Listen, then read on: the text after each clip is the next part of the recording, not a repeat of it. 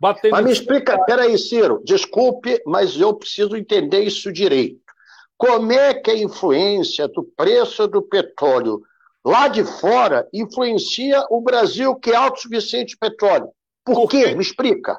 Porque é exatamente isso, canalice pura. E muitas vezes movida a propina. Não é? Lá atrás, a Petrobras, quando foi corrompida violentamente, criou 30 offshores. Pequenas empresas em paraísos fiscais para lavagem de dinheiro. Essa é a grande esculhambação. Então, deixa eu te explicar, não para você que sabe, mas para o nosso povo que está nos ouvindo. Qual é a grande vantagem estratégica de você ter uma companhia estatal de petróleo? É que ela opera de independentemente dos ciclos especulativos diários, às vezes horários.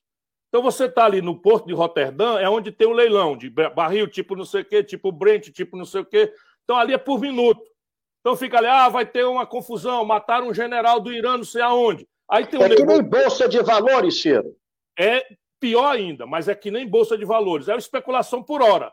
Sobe, aí mataram um general. Aí, opa, será que vão fechar o Irã? Vai ter guerra? Não vai ter guerra? O petróleo, em meia hora, passa para 50 dólares o barril.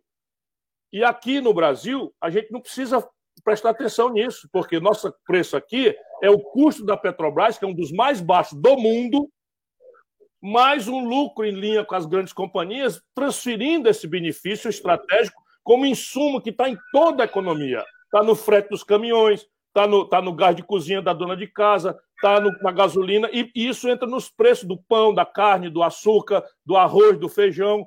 E, enfim, portanto, isso nós estamos falando do destino mesmo da nação. Ninguém brinca com isso. Ninguém pode brincar com isso. Aí vamos lá, privatiza. Sabe o que acontece?